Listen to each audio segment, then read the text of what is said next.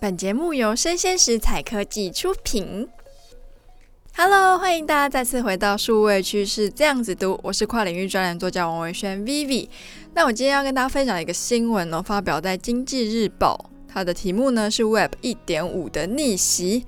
那作者呢又是在下本人我了。那这个新闻主要是有一天我在看电视的时候被启发的，就是电视上某一个谈话者吸引了我的目光。那个谈话者他先提及了印度神童当年预言二零二零年世界会历经毁灭性的灾难，然后同样的预言其实也见于推背图跟地母经。有趣的是，他在加码说：“哎，最近其实星象逆行了，那预测这波灾难会持续到今年的十一月。”诶，从神童预言再到星象，他到底什么背景啊？好好奇哦！我就仔细一看啊，发现他竟然是个财经专家。那令人不解的是哦，我转到另外一台，同样也是一位财经专家，他正在跟观众解释阿富汗塔利班的劣行跟阿富汗的整个的发展史。诶，大家听到这边有没有觉得说，实在是异于我们过往的认知呢？那我的文章的标题是 Web 一点五的逆袭嘛，那就必须要跟大家说明一下这个一点五到底怎么来的。那我们常听到的应该是 Web 一点零跟二点零吧。那 Web 一点零它描述的是网络刚崛起的那个年代哦，那时候数位内容还不多嘛，所以说网络上的声量竞争其实没有这么激烈。在番薯藤上养养小番薯就是最红的网络游戏了，我小学就玩这个。那那个时候的纸媒，也就是我们的报纸或杂志，跟电视还是民众主要获得资讯的管道。那那个阶段，由经纪公司或是电视台打造那些大主播啊、名家或者是巨星，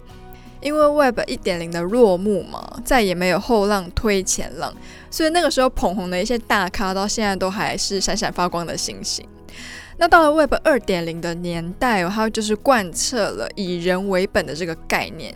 所以说，能在网络上驰骋的单位，或者是有发言权的人，不再限于那些新闻台或是政府机关嘛，什么地方都是我们的发声管道。像是像部落格啊、社群网站 Facebook 啊，或是 YouTube，还有人人可编辑的 Wikipedia，它都是 Web 二点零下的产物。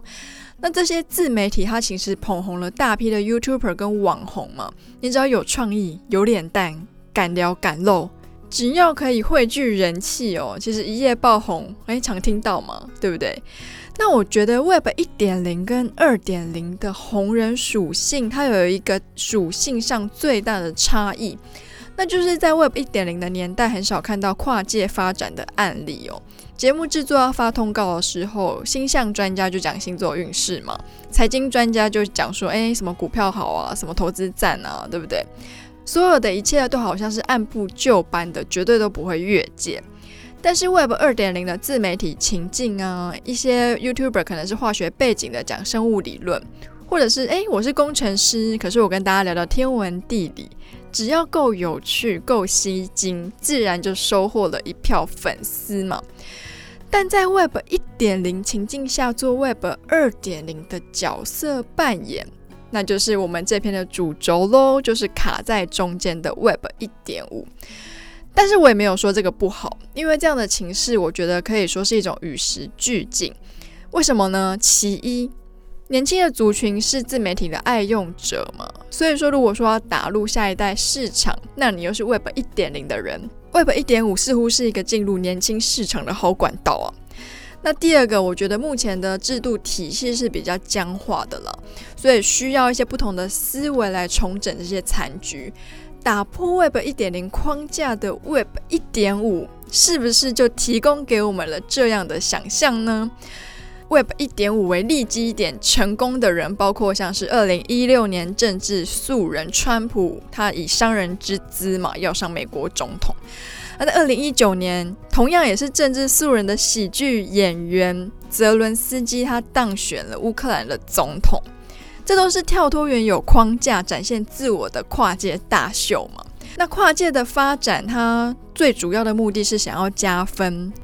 它的上上策哦，还是延伸那个人原有的特质，我觉得比较好。那假如说他扮演的是一个跟自己很不像，然后甚至是个性是相悖的角色，其实好像也是会蛮辛苦的。像我们常常看到说某些演艺人员被打造成什么样的形象嘛，可是诶，